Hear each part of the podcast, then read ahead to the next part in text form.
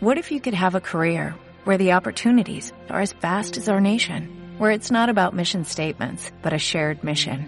At U.S. Customs and Border Protection, we go beyond to protect more than borders, from ship to shore, air to ground, cities to local communities. CBP agents and officers are keeping people safe.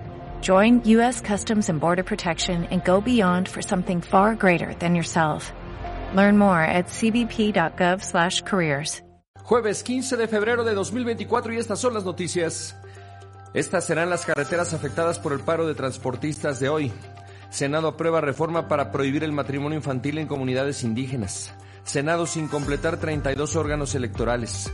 Condenan a cadena perpetua a Edgardo Hernández, mexicano que secuestró a migrantes en Texas. Millonario asalto en Guadalajara. Atracan camioneta de valores y se roba más de 7 millones de pesos. Insólito, encierran a mujer en cisterna y la rescatan cinco días después en Colima. Muere chofer tras defender a una pasajera de un acosador en Yucatán. Murió la actriz Sasha Montenegro. Xochil Gálvez sostiene audiencia privada con el Papa Francisco. Dan seis meses de cárcel a Sarkozy por financiamiento ilegal de su campaña de 2012.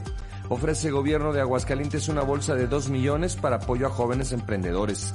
Urge actualizar el Atlas Estatal de Riesgos de Aguascalientes. Javier Soto Reyes y Carla Paola Ávila rindieron protesta como titulares de Secretaría del Ayuntamiento e Instituto Municipal de la Mujer de Aguascalientes. A fines de marzo, el alcalde de Aguascalientes, León Montañez, pedirá licencia para buscar la reelección. Inicia municipio Aguascalientes rehabilitación vial de la calle Primo Verdad. Aparecen alacranes al oriente y norte de Aguascalientes. Listo el segundo Festival de la Chasca y el Elote de Aguascalientes del 16 al 18 de febrero. Un muerto confirmado y nueve heridos por tiroteo durante desfile de los jefes de Kansas. Futbolista condenado a seis años de prisión por tráfico de cocaína. América gana 2-0 al Real Estelí y va contra Chivas.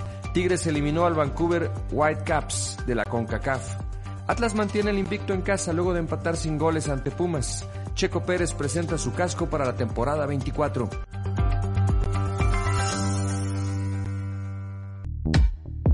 Tu casa con amenidades de lujo al sur en Amura Residencial. Grupo San Cristóbal, la casa en evolución. Presentó. 8, 4, 11 grados, amanece nublado en Aguascalientes. El pronóstico es que seguirán las nubes y por la noche habrá lluvias, noche y madrugada, para que usted no se preocupe porque a esa hora básicamente ya está en casa, salvo los jóvenes que salen la noche del jueves y que deben tener sus precauciones. La máxima 20, mínima 10 y actualmente 11 grados. En el detalle de las noticias, estas son las carreteras afectadas por el paro de transportistas en México. La AMOTAC ha convocado por medio de un comunicado a un paro nacional de transportistas para exigir seguridad entre los robos y extorsiones que sufren en las autopistas del país. La movilización está programada para hoy 15 de febrero, señalando el inicio de la manifestación a partir de las 8 horas. Entre las autopistas con alta posibilidad de afectación para tener en consideración están la autopista siglo XXI, la autopista de Occidente México-Guadalajara, la autopista México-Puebla, la autopista Puebla-Tehuacán, la autopista Virreyes Tecihuatlán, la autopista México-Querétaro, así como la autopista Aguascalientes-Puerta Sur. Para Alberto Vivero Noticias, Tere González. Así es, la Puerta Sur ya están apostados en las orillas de la autopista, de la carretera, estos transportistas no han cerrado la vialidad, se entiende que nada más va a ser eh, cerrar a un carril como realmente opera esa parte de esa autopista. Senado aprueba reforma para prohibir el matrimonio infantil. El Pleno del Senado de la República aprobó una reforma constitucional para prohibir el matrimonio infantil en las comunidades indígenas. Con 76 votos a favor, los legisladores aprobaron reformas al artículo 2 de la Constitución para que las prácticas de usos y costumbres comunitarias no vulneren los derechos de niñas, niños y adolescentes como lo puede hacer el matrimonio forzado. De esta manera se garantiza el derecho de los pueblos y las comunidades indígenas a la libre determinación, pero se antepone al interés superior de los menores de edad, por lo que no se justifica en ninguna circunstancia el matrimonio infantil. Para Alberto Ibero Noticias, Alejandro González. Ahora las 8 con 6, 11 grados, porque en Guerrero se acostumbra casar a las niñas.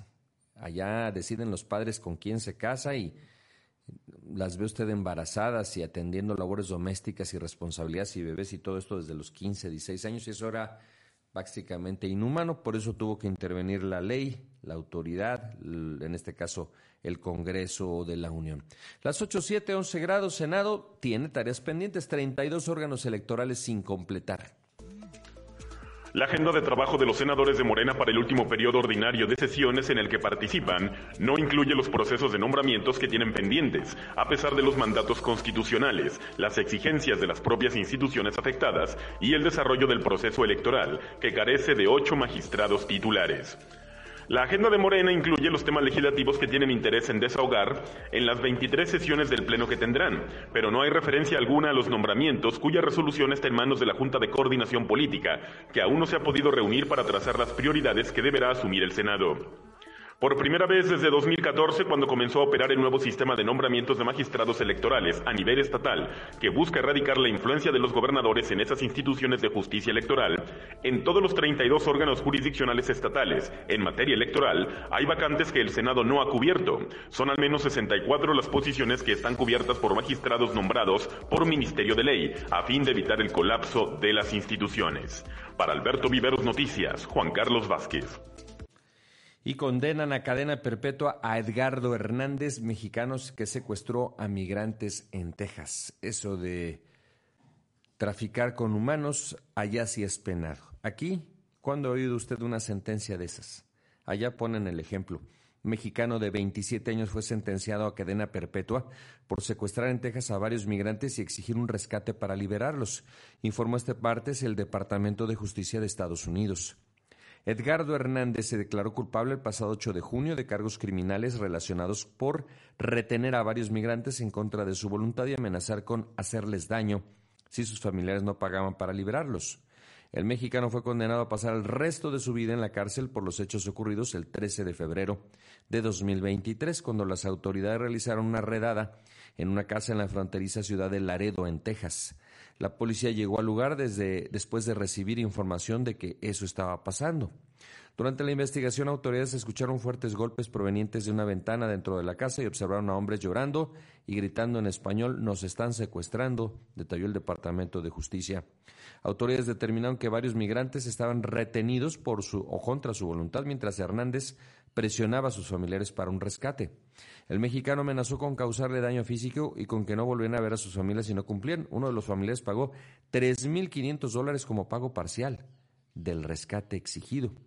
Hernández Zamora fue detenido junto con Adrián Ramírez, de 20 años, y Adrián Ramírez Vázquez, de 39, ambos de México, que también se declararon culpables de su implicación en esta trama y fueron condenados a 48 y 60 meses de prisión respectivamente. Los dos cómplices de Zamora serán puestos en proceso de deportación luego de cumplir sus penas en prisión.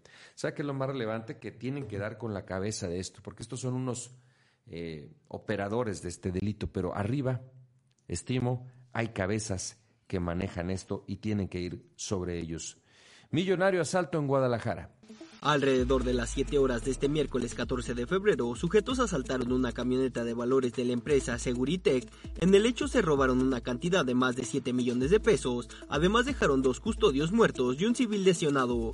Los hechos ocurrieron la mañana de este miércoles sobre la calle Longuinos Cadena y Otón Blanco Cáceres, en la colonia Polanco, al sur de la ciudad. Luego de que un comando de al menos 5 sujetos esperó a que llegara un camión de la empresa Seguritech para abastecer los cajeros automáticos de la sucursal del banco BBVA. Enseguida sorprendieron a los vigilantes, iniciando un tiroteo donde los policías al repeler la agresión perdieron la vida y una mujer comerciante resultó herida en una pierna. Los llamados al teléfono de emergencias 911 comenzaron a llegar para solicitar auxilio. Minutos después llegaron policías tapatíos y de la Fiscalía del Estado para iniciar con las investigaciones, pero los paramédicos de Cruz Verde poco pudieron hacer por los custodios debido a que ya habían fallecido por impacto de bala.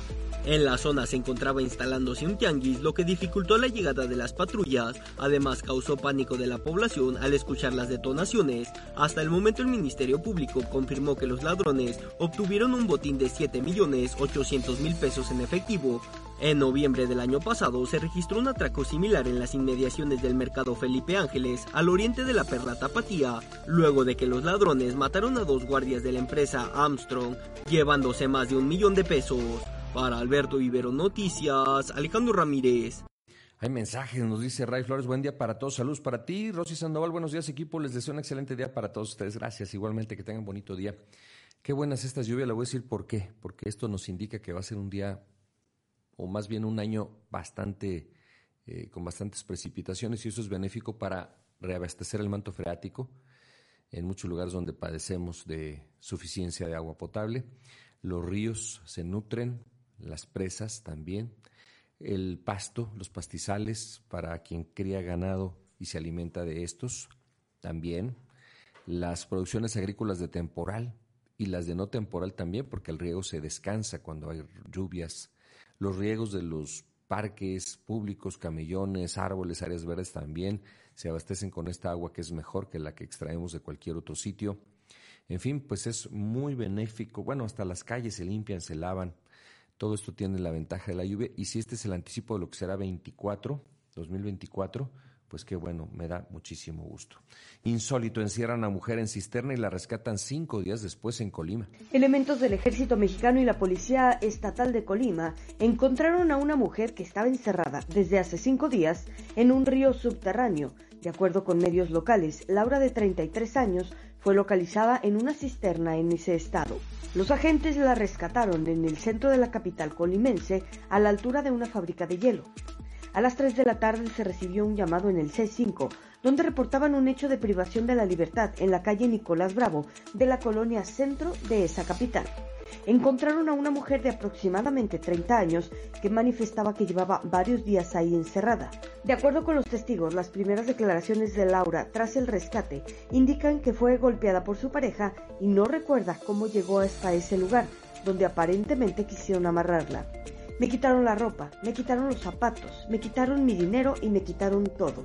Me pusieron una pistola, dijo la mujer rescatada en la cisterna. Fueron propios trabajadores de la fábrica de hielo quienes escucharon los gritos de ayuda e hicieron el reporte a los números de emergencia. De acuerdo con los empleados, la tarde del 13 de febrero escucharon cómo la voz de una mujer pedía auxilio y alimento. ¿Pero de dónde sacaron a la señora? De este túnel, pero en la parte de ahí, decía un testigo señalando la cisterna. La sacaron por nuestra propiedad, de un lugar que colindaba con nuestra propiedad. La mujer pedía agua, comida y ver a su hija. Por ahora, Laura se encuentra en un hospital recibiendo atención médica. Podrían pasar un par de días antes de regresar al municipio de Tecomán, de donde es originaria. La Fiscalía de Colima ya abrió una carpeta de investigación por este hecho para localizar a los agresores de la mujer. Para Alberto Vivero Noticias, Tere González. Ahora a las 8.14, 11 grados, muere chofer tras defender a una pasajera, un acosador en Yucatán. Mire, voy a narrar el video. Ese que está de short es un pasajero. Ese que está con el teléfono en la mano es el chofer que está alertando. Lo avienta ese sujeto de la sudadera negra. Es chofer cae de espalda y se golpea en la cabeza y tiempo después muere. El sujeto está iracundo, ese de la sudadera negra y cachucha negra. Está ofensivo despotrica utiliza las palabras más eh, soeces que usted se puede imaginar. Ya había intentado acosar a una mujer y es el chofer el que interviene y todos los demás dicen, ya mira, ya lo lesionaste, qué bárbaro, y ya párale. Y el cuate no, está pero engreído, está empoderado, está que no cree nadie. Y jamás imaginó que este hecho, pues iba a provocar la muerte de una persona. Así de fácil, un empujoncito así, como no queriendo, pues sucedió. El chofer que intervino en un intento de agresión sexual perdió la vida en el Hospital 1 del Instituto Mexicano del Seguro Social de Mérida, Yucatán. Los hechos ocurrieron el 28 de enero pasado cuando el conductor del transporte Van y Ben intentó detener al agresor de una joven, pero fue empujado y su cabeza golpeó al caer el autobús. Los otros pasajeros retuvieron al atacante hasta que llegó a la policía estatal. El operador de la unidad de 51 años sufrió un derrame cerebral y falleció el sábado en el hospital. Tras la agresión, la Fiscalía General del Estado inició la investigación correspondiente que derivó en la detención del agresor, quien fue puesto a disposición de las autoridades judiciales, quienes determinaron enviarlo a valoración a un hospital psiquiátrico. Malo porque con eso le van a dar una pena de risa. Imagínese que en vez de en una cárcel lo envían a un psiquiátrico porque decir que está loquito y a lo mejor en cinco años ya está otra vez en los camiones acosando mujeres. Ojo, tienen que no nada más cargarle el delito de el homicidio del chofer, sino también el acoso a las mujeres, porque eso es muy peligroso. Loco, loco, pero acosador, ¿qué le parece? De acuerdo con datos preliminares, el día de los hechos, el inculpado realizó tocamientos lascivos en contra de una mujer que viajaba a bordo del transporte público, por lo que el operador salió en defensa de la usuaria, lo que provocó la violenta reacción, quien lo empujó provocando que cayera hasta, que la, hasta la acera, ocasionándose lesiones cerebrales y la muerte. Ojalá que se pudra en la cárcel este infeliz, que le juegan al loquito, pero mire cómo para tocar a las mujeres no están tan loquitos.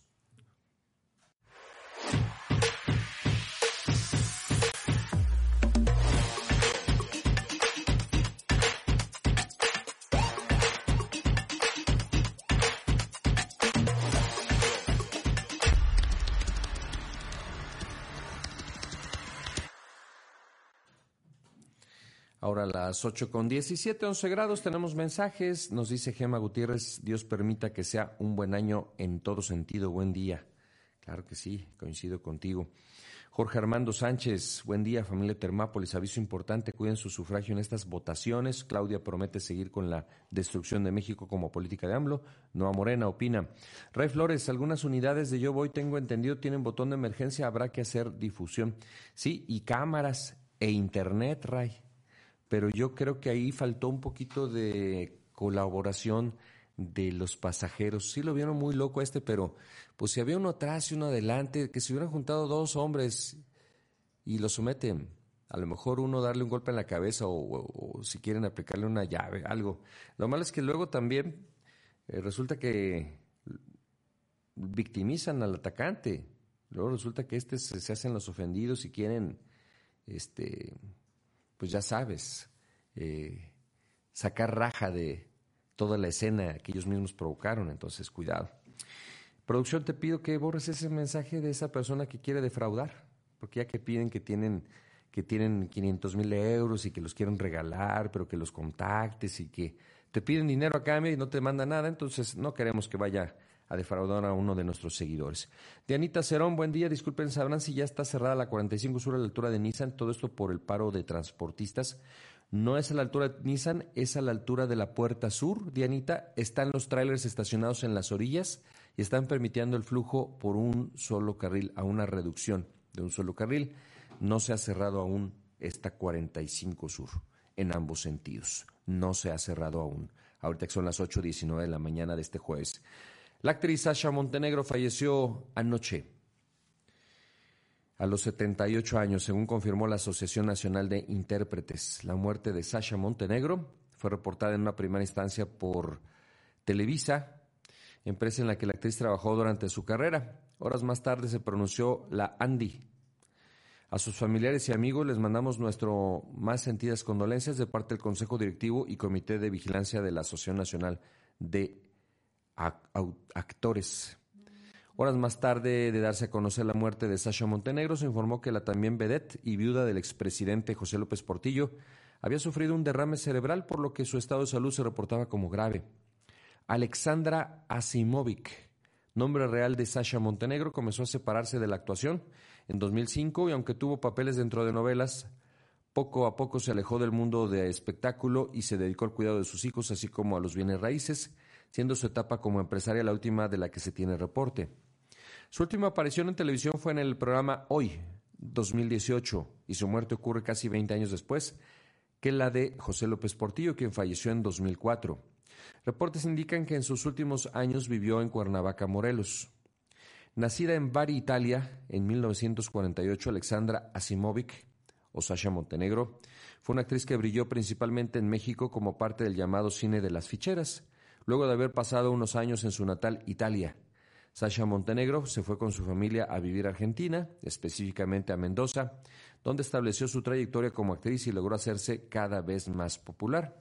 En 69, cuando tenía 21 años, llegó a México como parte de una oferta de trabajo.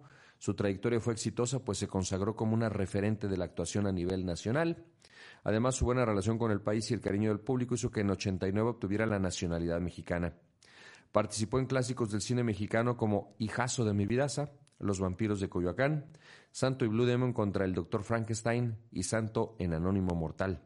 Luego de haber concluido su paso por películas de El Santo, Los Polivoces y que hablaban de la vida de cantantes como José José, Sasha Montenegro incursionó en el cine para ficheras, siendo Bellas de Noche una de sus primeras apariciones y de las más exitosas. También estuvo en La vida difícil de una mujer fácil, Muñecas de Medianoche, Blancanieves y sus siete amantes, el título, ¿qué tal? La Golfa del Barrio y la famosa Pedro Navajas junto con Andrés García en 1984. El apogeo de Sasha Montenegro en el cine y la televisión mexicana fue entre 1970 y 1990 aunque se separó de la industria hasta el 2005. Así las cosas con el fallecimiento de esta vedette, yo creo que de las más memorables de la industria de los medios en México. Hay mensajes, dice César Alonso Silva, buen día, excelente jueves para todos. Blancos Padilla, saludos, Beto, un abrazo también para ti, amigo. Las 8.22, 11 grados, Xochil Galvez sostiene audiencia privada con el Papa Francisco. Xochitl Gálvez sostuvo una audiencia privada con el Papa Francisco en el Vaticano, según confirmó Grupo Fórmula. La aspirante presidencial por la oposición fue vista en la Basílica de San Pedro junto a su familia y su coordinador de campaña, Santiago Krill. Galvez y sus acompañantes lucieron atuendos en color negro en sintonía con el protocolo del Vaticano para reunirse con el sumo pontífice. La audiencia privada con el Papa Francisco tuvo lugar tras la gira de Xochitl Gálvez por España, donde se reencontró con el expresidente Felipe Calderón. La aspirante presidencial también tuvo encuentros con políticos españoles y mexicanos residentes en el país europeo. Para Alberto Vivero Noticias, Alejandro González. Ahora las 8 con 23 minutos, 11 grados la temperatura ambiente. Vámonos a la prensa nacional y es que pactan paz, iglesia y narco ante gobierno omiso. Y esto es lo que está pasando en Guerrero. La nota dice, ante la inacción del gobierno para frenar la violencia, obispos y sacerdotes destacados en Guerrero decidieron negociar y pactar con capos del narco, lograron un acuerdo para cesar ataques en Chilpancingo y respetar el control criminal sobre las rutas de transporte público, pero no alcanzaron una tregua general en todo el estado. Cinco obispos, uno de ellos emérito y otros sacerdotes emprendieron negociaciones hace unas semanas para apaciguar la narcoviolencia en Guerrero estado gobernado por Evelyn Salgado de Morena, luego de que las autoridades no han podido frenar las acciones criminales. ¿Recuerda usted a Evelyn Salgado, hija de Félix Salgado Macedonio, que iba a ser él el candidato y descubrieron que por acosador y todas estas cosas no calificaba para candidato y entonces él metió a su hija. Si bien en Chilpacingo, municipio que gobierna también la también morenista Otilia Hernández, prelados y narcos alcanzaron un acuerdo para el resto del estado, no lograron consenso aunque dejaron abierta la puerta de negociaciones. Los territorios no lo sueltan, les ha costado vidas, les ha costado trabajo, les ha costado disque ganárselos y no lo sueltan, dijo el prelado José de Jesús González al referirse a las organizaciones que se negaron a establecer una tregua en toda la entidad. Salvador Rangel, obispo emérito, dijo que no cesará la negociación con criminales, Vamos a seguir insistiendo con ellos para que se pacte una tregua y la paz en Guerrero, en donde en estos momentos ciudades como Tasco, Chilpancingo y Acapulco están incendiadas por la violencia. Bien, y en la primera plana de reforma aparecen varias cosas relevantes. Una del festejo al terror, lo que pasó allá en Kansas City. ¿Se acuerdan que le informamos desde ayer que hubo un par de personas que empezaron a disparar y mataron a una persona y hirieron más. Bueno, pues la policía de Kansas tiene tres detenidos y al menos dos estaban armados. Luego, en la parte inferior central dice Tejen Morena, PT y Verde mayoría. Las dirigencias de Morena, PT y Verde buscan hacerse de mayoría en el Congreso mediante el plan en cuyo diseño participó Jorge Emilio González, el polémico líder del Verde ecologista. La coalición aspira a conseguir el mayor número de escaños y curules para hacer modificaciones constitucionales. En vez de gobernar bien donde ya están, en vez de hacer valer la ley y parar el delito, el crimen organizado, quieren más poder. Eso es lo que yo no entiendo. ¿Poder para qué? Para vendérselo también a los narcos, para cederles el espacio. ¿Y los mexicanos lo van a permitir? Terrible. A propósito, dice Jorge Armando Sánchez en su mensaje Morena igual a muerte y destrucción nacional. Ray Flores, somos insensibles, ocurre algo y no actuamos ante la autoridad, si bien nos van a alguien se le ocurre grabar video. Ojalá que los videos sirvan de evidencia de defensa propia. Esto sobre lo ocurrido en el camión urbano allá en Mérida, donde murió el chofer atacado por un acosador sexual. El Universal Ejército Alista Defensa contra el Plagio de Tesis lanza licitación para adquirir una plataforma digital que pueda detectar similitudes en los trabajos finales de los egresados de la maestría en seguridad nacional. Luego, también destacan el tema de Kansas City, en la parte superior, una foto donde hay varios heridos y atendiendo a algunos aficionados, una cosa terrible. Y luego, en la parte inferior derecha del Universal, mire, impide crimen organizado el acceso a Bonampak. Fíjese, yo fui hace años allá, las ruinas mayas del Bonampak, pues ya no va a poder usted entrar porque el crimen organizado ya se apoderó de eso. En Chiapas. Desde hace cuatro meses las agencias turísticas cerraron la ruta de Palenque hacia Bonampak debido a reportes de secuestros, torturas, levantones, asesinatos, cobro de piso, quema de vehículos y tiroteos. Hasta octubre de 2023, cada día unos 200 turistas, en su mayoría internacionales, llegaban a frontera Corozal para embarcarse en el Usumacinta, el río que divide México con Guatemala, hacia la zona arqueológica de Yaxchilán, o cruzarlo para visitar Tikal, en Guatemala. Prestadores de servicios aseguraron que no ven una solución pronta para reabrir la ruta. Imagínense, están acabando con el turismo nacional en Chiapas porque también ahí se dieron terreno, no nada más en Guerrero, no nada más en Veracruz, donde también gobierna Morena, Guerrero, Veracruz, sino ahora Chiapas, donde también gobierna Veracruz, eh, digo, gobierna Morena en Chiapas. ¿A dónde vamos a ir a parar? ¿Qué está pasando con México? ¿Hasta dónde lo vamos a permitir? El financiero, una buena noticia, aumentó 2.2 la inversión extranjera directa en México al cierre del 2023.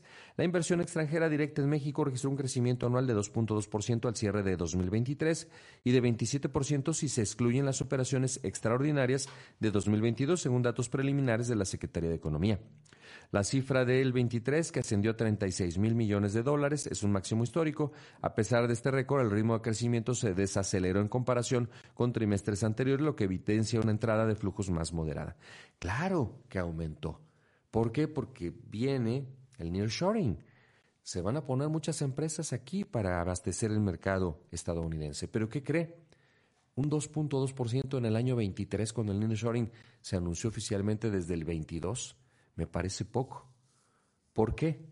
Algo lo está frenando las inversiones. ¿Qué? La inseguridad. ¿Cómo y por qué? Porque si no pueden las fábricas de capitales extranjeros, entre ellos estadounidenses, mover sus mercancías por vía carretera en forma segura hacia los Estados Unidos, no sirve ponerse en México. Y no lo van a hacer por avión. Lo van a hacer por tierra, por ferrocarril o por tráiler. Luego entonces eso, ese problema se está convirtiendo en algo gordo y algo grande, que puede afectar la economía del país en forma incalculable.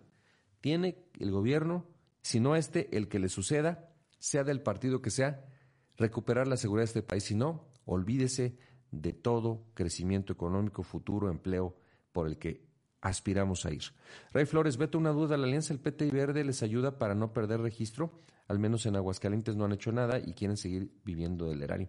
Fíjate que no, no, no le sirve porque nada más se registra para cada partido el voto que aparece en su boleta.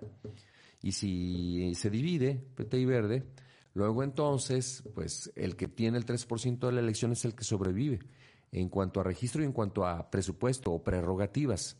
Entonces, no, le sirve para que la suma de los votos de todos ellos con el de, el de Morena pues hagan una bancada más gruesa, pero en realidad siguen siendo los diputados federales de Morena, los diputados federales de Verde y los diputados federales de, PT eh, por, por individuo, por, por partido.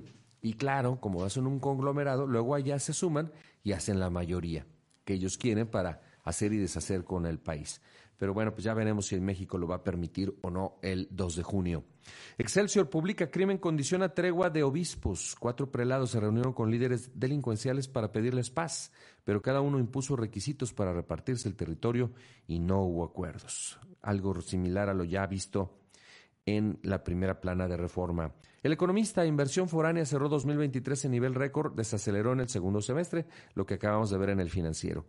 Índigo, lo que le acabo de decir, carreteras de alto riesgo, grupos del crimen organizado se han apoderado de varias rutas del territorio nacional para asaltar a camioneros y extorsionarlos. Ante esta situación y por la falta de una estrategia clara de las autoridades para frenar el problema, los transportistas dijeron basta. La crónica gasta Pemex 192 millones diarios para fondo de pensiones.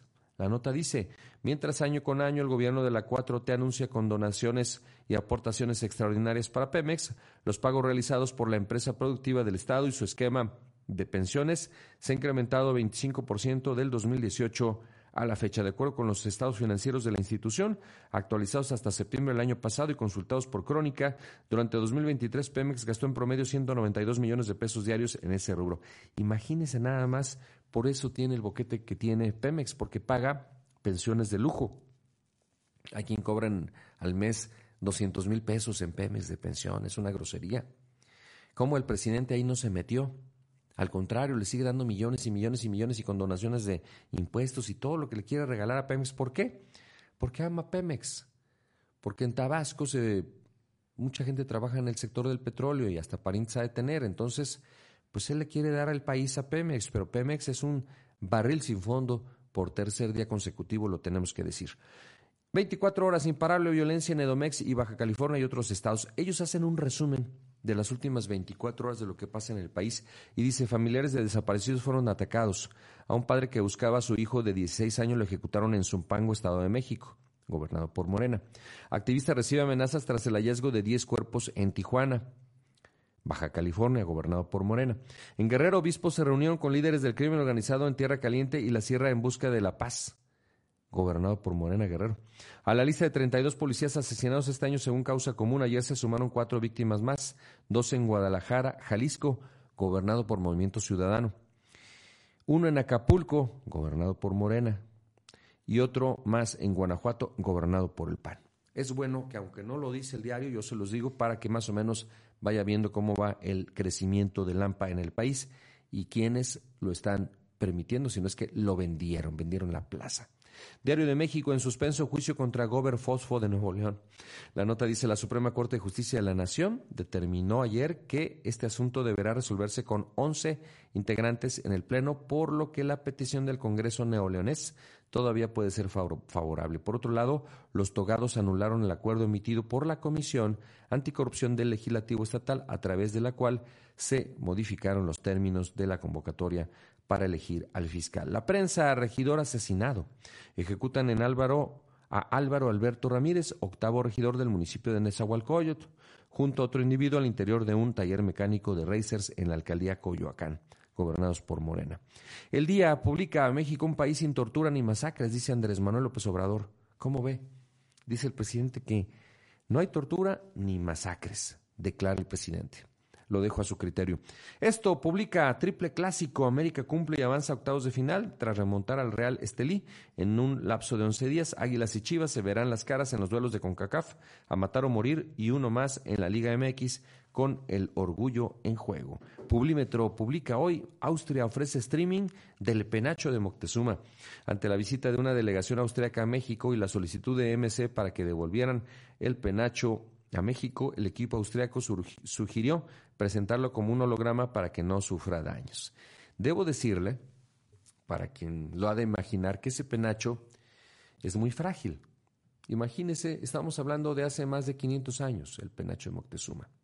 ¿Usted cree que se puede mover, trasladarse en un avión a México sin que sufra daños?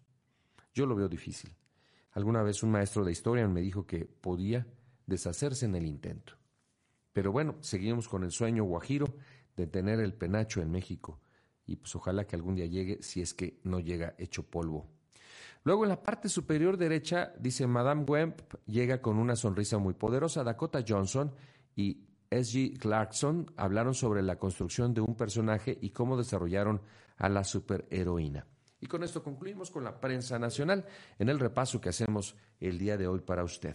Cambiando de tema, dan seis meses de cárcel al expresidente de Sarkozy, expresidente de Francia, por una, un financiamiento ilegal de su campaña de 2012, imagínense. El expresidente francés Nicolas Sarkozy fue condenado a seis meses de prisión firme y otros tantos exentos de cumplimiento en el juicio de apelación por la financiación ilegal de su campaña presidencial de 2012. Se trata de una pena algo inferior a la impuesta en la primera instancia en septiembre de 2021, que fue de un año de cárcel firmes, y algo superior a lo que había solicitado la fiscalía, que era un año exento de cumplimiento. El inquilino del Eliseo de 2007 a 2012, de 69 años, en todo momento aclamando su inocencia, tiene la opción de recurrir a la pena al Supremo, lo que en principio le salvaría por ahora de entrar a la cárcel. Sarkozy, el primer expresidente francés condenado a una pena de prisión firme, acudió al Tribunal de Apelación de París para escuchar la lectura del veredicto, pero abandonó el Palacio de Justicia sin hacer declaraciones. Con esta nueva condena, Sarkozy acumula ya un año y medio de cárcel, ya que en mayo pasado el Tribunal de Apelación confirmó la pena a un año firme en un caso de tráfico de influencias, sentencia que sus abogados recurrieron en casación. Aunque los jueces pidieron que el ex jefe de Estado pudiera cumplir la pena a domicilio al superar el año de cárcel, su caso tendrá que ser estudiado por la justicia. Además, el año próximo será juzgado por la presunta financiación de su campaña de 2007, la que lo llevó al Eliseo con dinero del régimen libio de Muammar Gaddafi. En paralelo a esta última investigación, Sarkozy está procesado por haber tratado de presionar a un testigo clave. Para Alberto Ibero Noticias, Alejandro Ramírez.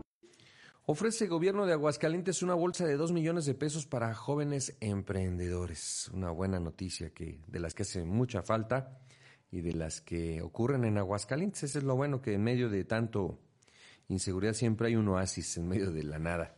Como parte de los esfuerzos continuos para impulsar el desarrollo económico y fomentar la innovación en el Estado, la gobernadora de Aguascalientes, Tere Jiménez, anunció la convocatoria del programa Emprendete 2024 dirigida a empresarios y emprendedores.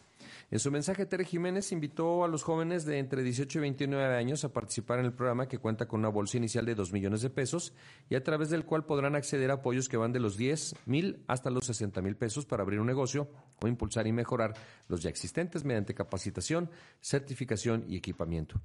Es muy importante que los jóvenes puedan soñar y construir. Hay que armar nuestros propios proyectos y levantarnos cada día para lograr el sueño.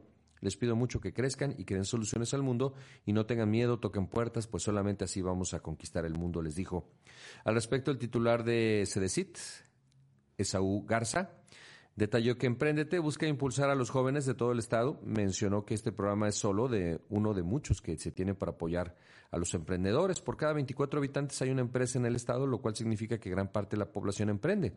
Por ello, con este programa queremos impulsarlos en la trayectoria de los negocios y lograr que tenga éxito. Finalmente, Guadalupe Raquel Macías, beneficiaria del programa Emprendete, agradeció el apoyo que recibió el año pasado. Es muy grato para mí poder estar en este evento y compartir un poco de lo que este apoyo eh, que recibimos de parte de la gobernadora cambió mi negocio, pues gracias a ello mi consultorio cuenta con el equipo necesario, no solo para brindar atención médica de calidad, sino para transformar vidas y ser inspiración para futuras generaciones, dijo. Los interesados deberán registrarse en la plataforma http dos puntos doble diagonal expedientedigital.aguascalientes.gov.mx.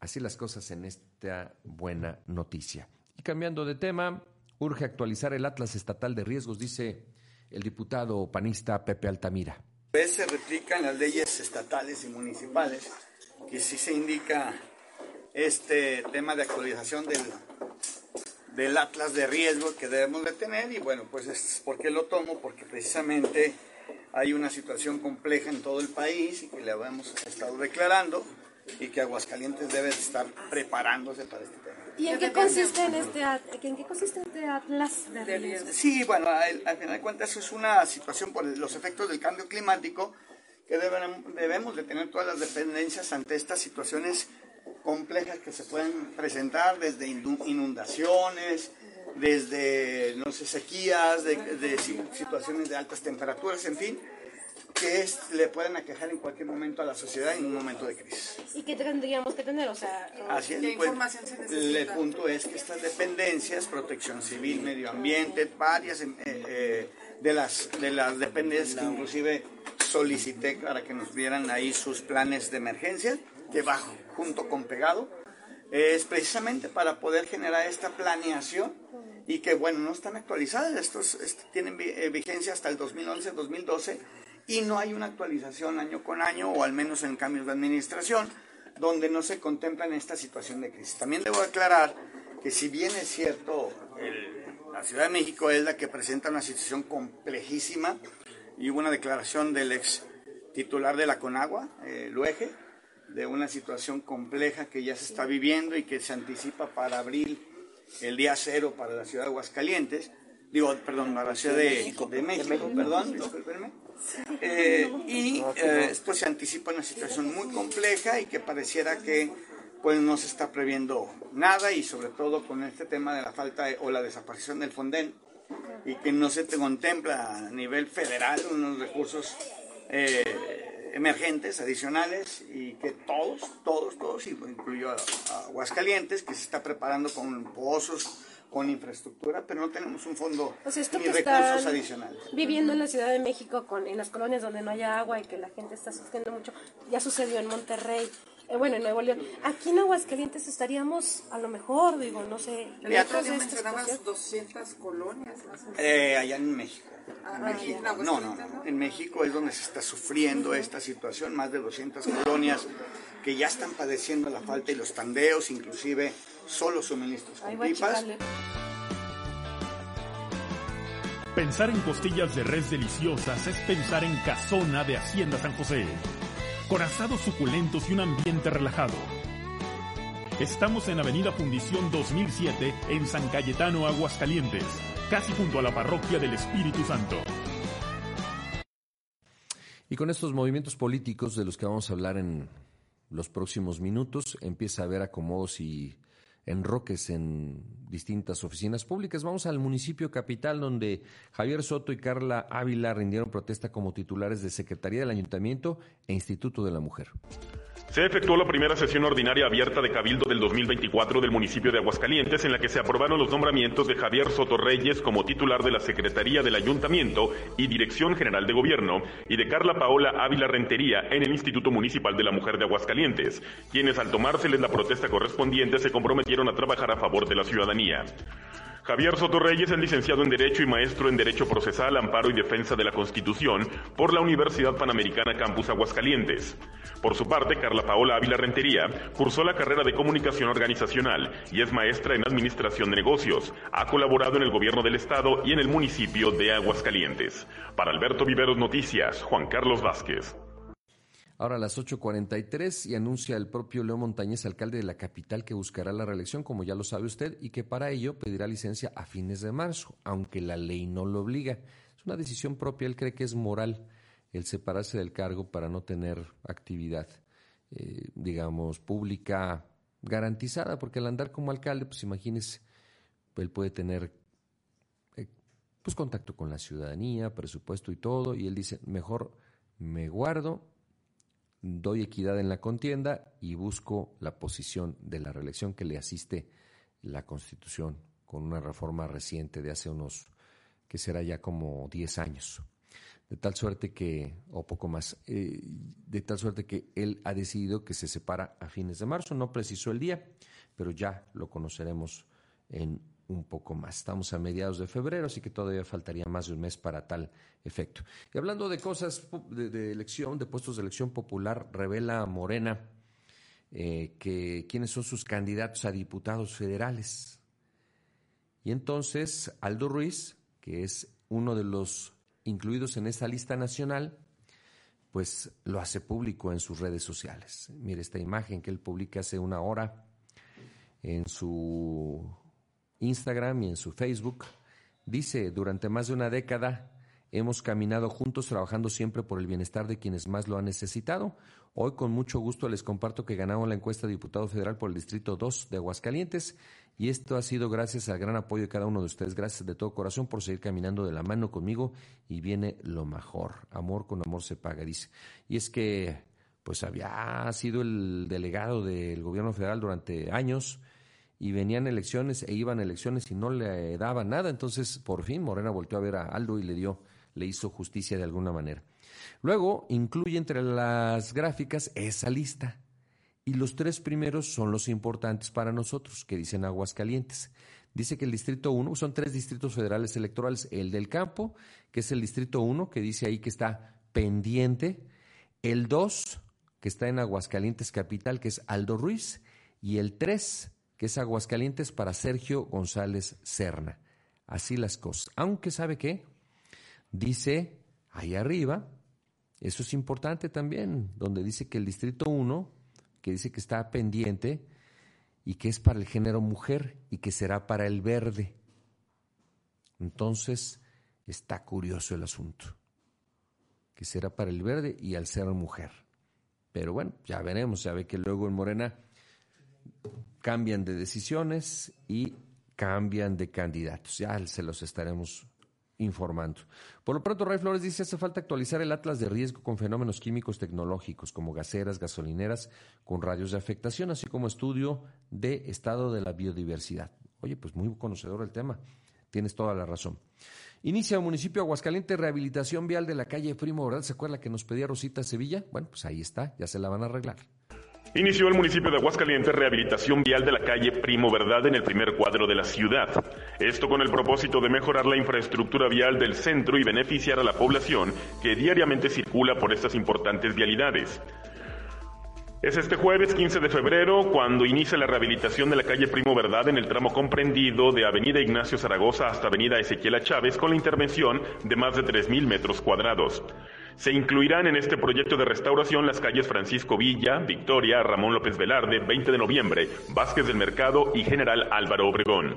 La mayor parte de los trabajos pesados se realizarán en horario nocturno, de las 22.30 horas a las 5.30 de la mañana, para minimizar las molestias a la ciudadanía, por lo que se invita a la población a estar atenta de los avisos viales que se difundirán a través de redes sociales, para que tomen precauciones y considerar vías alternas. Para Alberto Viveros Noticias, Juan Carlos Vázquez. Y en un tema más doméstico, parecen alacranes al oriente y norte de la ciudad. Recibimos esta denuncia de un amigo plomero que al acudir a realizar trabajos a distintos domicilios el día de ayer encontró alacranes. Me dice así en el mensaje que ahí me mandó ayer, que hay amigo en estas fechas, hay mucho alacrán que se está resguardando en los baños, en las toallas o ropa que deja uno en el baño, para que tengan mucho cuidado. Ya van dos domicilios el día de hoy que me salen, en Lomas de, Vistabella, y otro en Arboledas de Paso Blanco, atrás de Flextronics.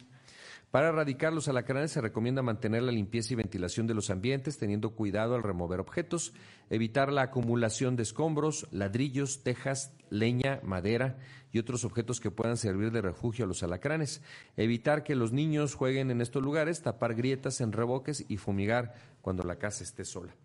De hecho, ya una seguidora se comunicó conmigo esta mañana y me dijo que al sur, donde también tienen domicilio, les apareció alacranes en estos días y que fumigaron de inmediato y los controlaron. Así que esta advertencia es un asunto de pues de características domésticas, de salud pública y de precaución que cada quien puede tener en sus hogares. Las 8 con 49, 11 grados, listo el segundo Festival de la Chasca y Elote de Aguascalientes. El Buró de Congresos y Visitantes de Aguascalientes invita a todas y a todos los amantes de la gastronomía y la cultura a asistir al segundo Festival de la Chasca y el Elote, un evento en el que se celebra uno de los antojitos más emblemáticos de Aguascalientes. Este evento se llevará a cabo los días 16, 17 y 18 de febrero en la isla San Marcos y promete brindar un sinfín de actividades culturales y artísticas para disfrutar en compañía de familiares y amigos, así lo dio a conocer la directora general del Buró de Congresos y Visitantes del Estado de Aguascalientes Verónica González. La chasca es un platillo que ha posicionado a Aguascalientes a nivel internacional, siendo reconocido por un exquisito sabor, lo que lo hace un tesoro culinario en la región, por lo que este festival promete ofrecer experiencia inolvidable para todos los gustos y edades. Las y los asistentes podrán participar en la isla San Marcos de 3 de la tarde a 10 de la noche y tendrán la oportunidad de probar en un solo lugar las chascas y elotes que ofrecerán los más de 100 comerciantes que participarán en este evento. Finalmente, Verónica González invitó a la población a no perderse el Festival de la Chasca y el Elote. En su segunda edición promete ser inolvidable y delicioso, y donde además se realizará una chasca gigante y habrá un concurso entre los diferentes vendedores para conocer la chasca más deliciosa de Aguascalientes. Para Alberto Ibero Noticias, Alejandro Ramírez. Claro. 8.50, 11 grados la temperatura, un muerto y nueve heridos en tiroteo del triunfo de los jefes de Kansas City. Vamos a tratar un poco más adelante con Araceli Andrade, pero mientras recibo en el estudio a la senadora Marta Márquez. Ella fue designada por Morena como representante en el municipio de Aguascalientes. Bienvenida, Marta. Gracias, gracias Alberto, un gusto estar aquí contigo y pues contenta, contenta por esa designación que, bien mencionas. Es una designación que habremos de, de abordar con los ciudadanos hasta que los tiempos nos lo permitan. Eh, la campaña inicia el 15 de, de, abril y es hasta entonces que habremos de, eh, de presentar a la ciudadanía pues una propuesta. Esperemos que sea la mejor, que sea la más eh, de cambio, que es lo que la gente creo que está esperando en Aguascalientes. Qué bien. Pues ya varios están celebrando. Acaba de publicar hace una hora Aldo Ruiz que va por el distrito 2. Sí, ya lo felicité, sí. Son definiciones importantes. En el caso de Aldo, pues eh, a mí se me hace muy bien. Creo que es un espacio adecuado. Creo que el distrito 2 es el distrito que representa pues como tal eh, a la gente de Morena. Eh, hay una gran simpatía y pues Aldo tiene un trabajo realizado y tiene también eh, pues que vivir esa experiencia de, participar por una elección de mayoría, de obtener el triunfo y pues de seguir caminando y en unidad también. El que parece, o aparece más bien dicho, perdón, en el distrito 3, Ajá, dice Sergio. Aquí Sergio González Serna, ¿quién es? Sí, es, no sé si todavía, creo que era el delegado del Infonavit. Ah, ya, cómo no. Correcto, sí, sí, lo ubico perfectamente. Ahora, en el tema de el distrito 1, dice propietario pendiente y luego aparece en la gráfica que publica Morena hoy, pues dos cosas relevantes. Dice que el género es masculino, bueno. Para la pluri. Sí, masculino, ¿verdad? ¿Sí? En el distrito Ah, no, M significa mujer, porque dice M y H. Entonces M es mujer y H es hombre. Entonces sería M mujer y verde ecologista. Ajá. Ahí quiere decir que entonces, este, pues no se sabe todavía quién. Sí, no, sigue pendiente. Me imagino que pues es derivado de los acuerdos entre los partidos de la, de la coalición. Y pues bueno, esperando que, que, todo esté bien, que todo siga en unidad, que yo creo que sí, a diferencia del, del PRI, del PAN, pues la verdad es que me lo dice la gente en la calle, me lo dicen algunos compañeros de los medios, se percibe una unidad en Morena, se percibe unidad y, pues creo que estamos tranquilos y, trabajando. Correcto, bien. Y cambiando de tema sobre la iniciativa de ley eh, que prohíbe el matrimonio de personas menores de edad y que ayer fue aprobada por unanimidad en el Senado, que y donde tú participas como senadora, ¿qué comentarios tienes? Sí, bueno, pues es una iniciativa importante que estaba a punto de no abordarse. Luego, la verdad es que hay que, eh, eh, ¿cómo se dice? Al César lo que es del César, ¿no? Y pues tenemos muchas deficiencias en el Senado, hay que reconocerlo. De ahí la importancia de esta propuesta de iniciativas del presidente, en donde no sé si vieron ya la electoral, pero propone que se reduzca el Senado drásticamente, casi a la mitad. A mí me da gusto esta iniciativa, yo la había presentado, la voy a volver a presentar. Eh, la verdad es que creo que no es necesaria tanta nómina y que mientras los ciudadanos no, no vean un resultado claro, pues estaremos, eh, seguirá siendo cuestionado el legislativo federal.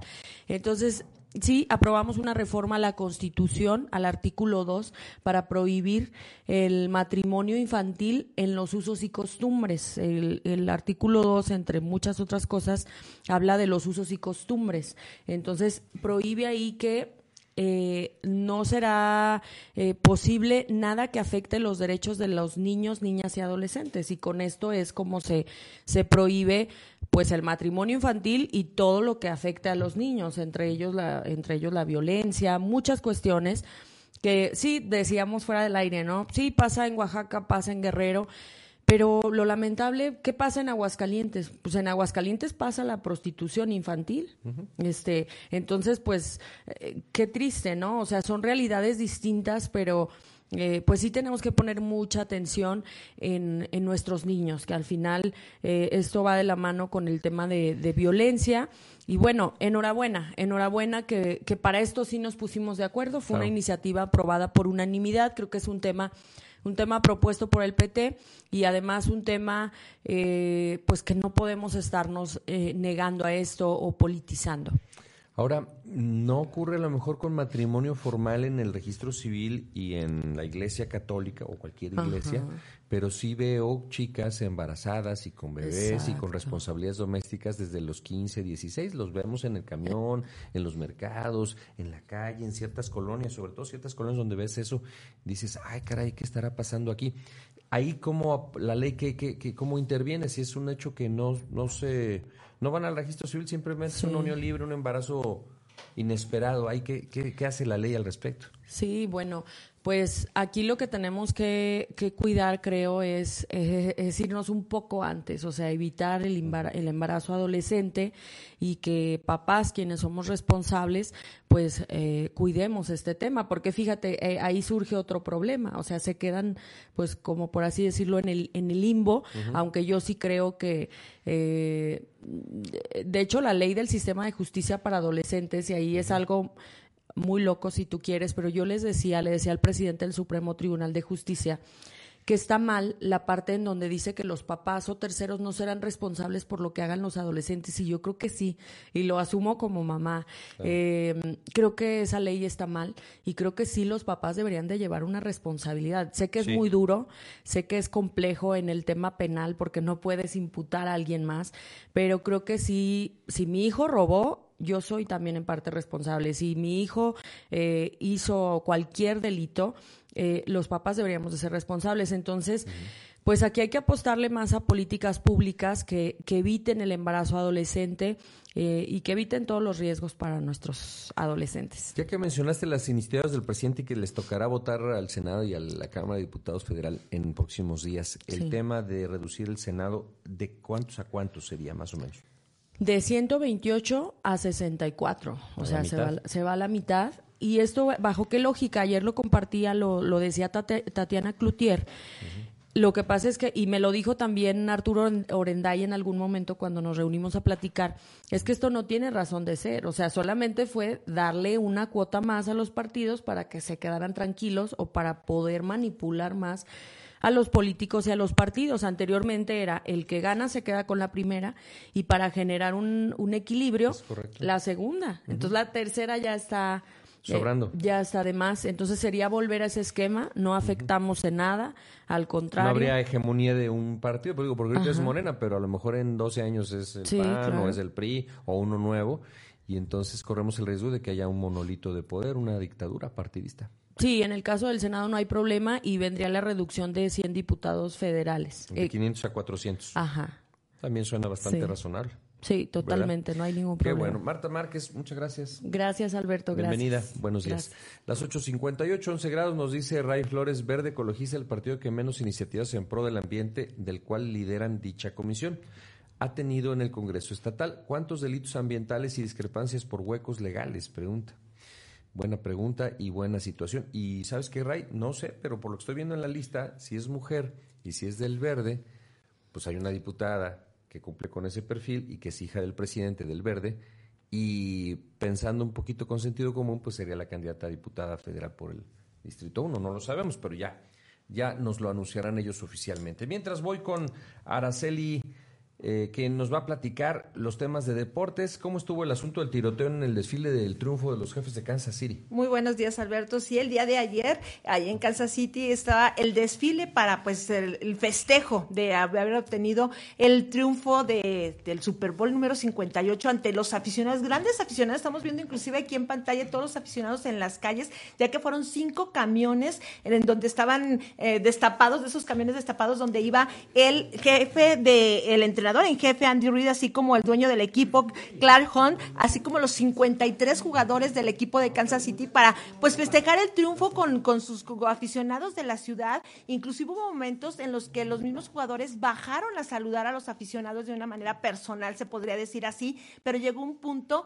en el cual pues lamentablemente unos disparos que no se sabe por qué o el motivo que los ocasionaron y que con el multitud de la gente que había ahí, imagínate el caos que se hizo, estampidas pues corriendo, hay este videos y fotos donde se ve cómo la gente corre, pues admirada de qué era lo que estaba pasando, la incertidumbre. Y aquí lo malo del asunto es la cuestión de que hubo personas lesionadas, hubo una persona muerta hasta el momento, se dice que podrían ser dos, aquí incluso estamos viendo un video de lo acontecido, acontecido esta, el día de ayer en la, por la tarde, y bueno, es, un, es lamentable, ¿verdad? Todo esto lo que pasó. Ya algunos datos ya más precisos de que, cuántos heridos son, 21 resultaron heridos, una persona murió y de esos heridos, 8 son menores de edad. Algunos fueron tratados ahí mismo. Era la parte final, este era la estación de trenes donde iba a ser la parte donde terminaría la culminación de este desfile. Hay algún video también donde se ve que algunos aficionados incluso se van contra los supuestos agresores y los detienen a dos hombres que después me imagino que la policía fueron capturados. No se sabe realmente si ellos sí fueron los que detonaron estas.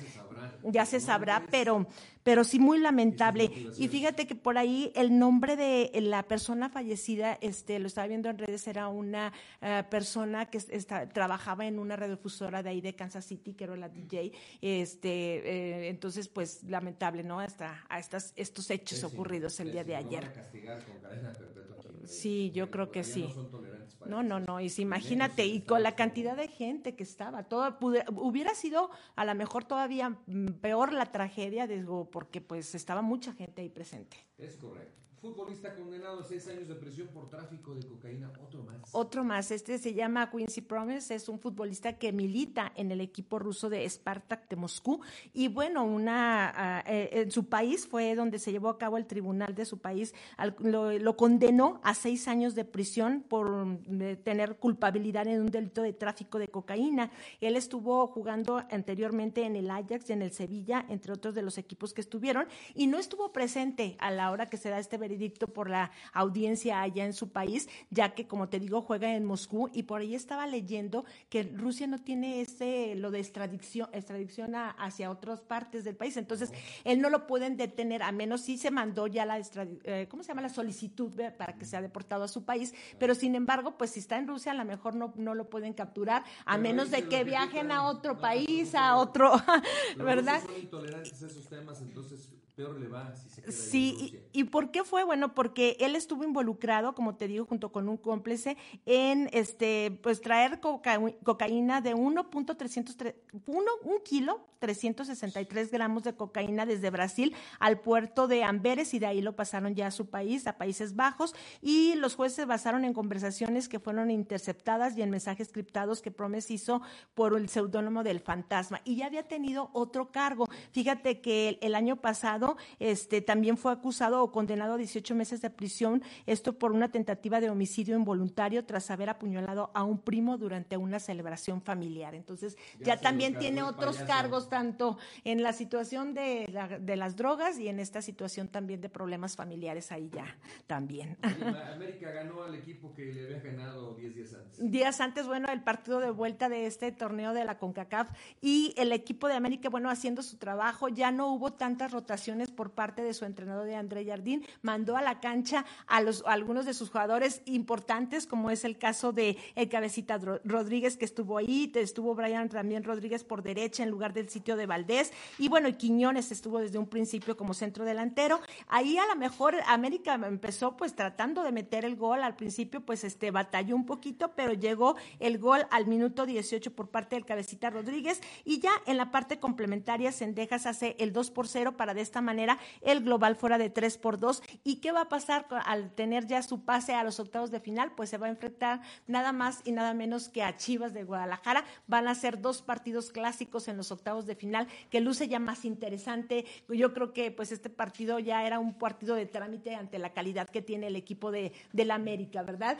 Y otro uh, equipo que el día de ayer también culminó su pase a los octavos de final de este torneo de la CONCACAF fue el Tigres, que venía en la serie empatada a un gol con el Vancouver Vancouver necesitaba empatar a cero o ganar por cualquier marcador. Bueno, lo hizo de una manera contundente, eh, ganando 3 por 0 con goles de Luis Quiñones, de Ociel Herrera y de Juan Pablo Vigón, para de esta manera pues ya también estar instalado en los octavos de final.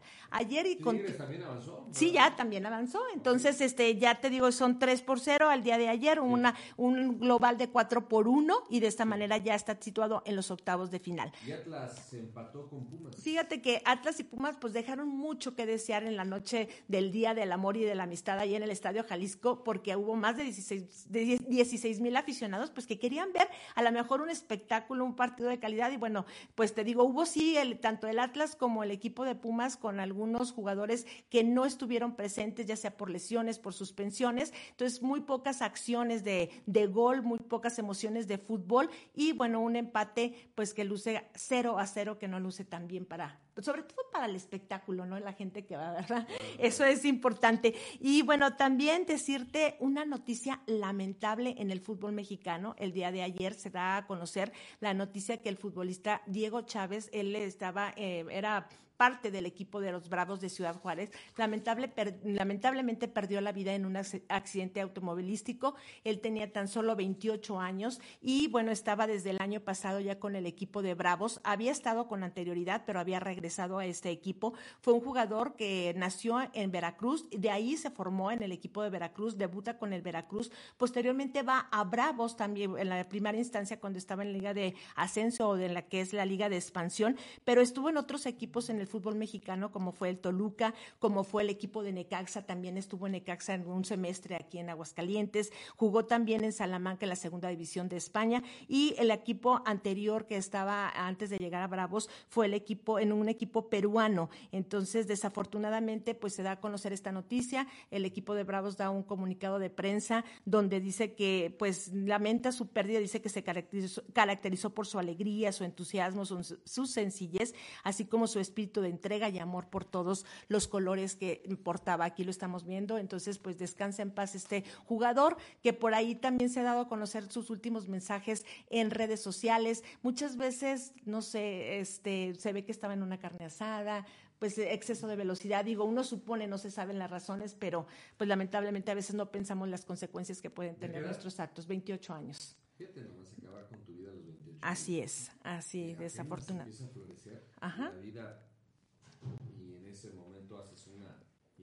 porque digo, ese coche no iba a 60 kilómetros.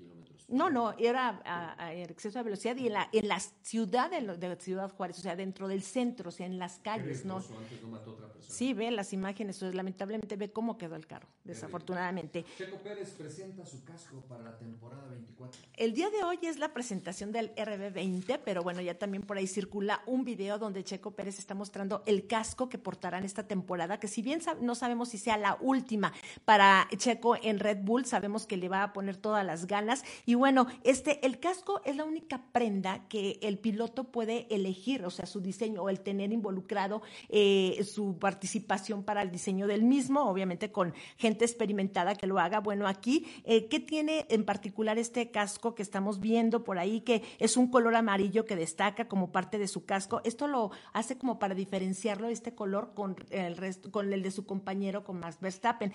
Va a tener también la bandera de México en la parte eh, de arriba del casco. También tiene la palabra Jalisco, hay que saber que él es de Guadalajara. Y también la frase que pues caracteriza a Checo, que es Never Give Up, que significa nunca te rindas. Entonces son las partes, las características de este nuevo casco para Checo Pérez temporada 2024, que en algunas carreras en especial hay excepciones de no utilizarlo, porque lo utilizan a lo largo de las, en este temporada 24 carreras, pero muchas veces como que para alguna carrera en específica hay algún cambio. Por ejemplo, cuando, cuando viene a la Ciudad de México, a lo mejor puede cambiarlo un poquito para el Gran Premio, pero en la mayoría de las carreras este es el casco que estará utilizando Checo Pérez. Está bonito. Gracias, Así es, que tengan un excelente día. 99, gracias por su atención y si hay noticia, no lo dude. La encuentra en Alberto Viveros Noticias en todas las redes sociales. Iniciaste el día bien informado con el noticiero.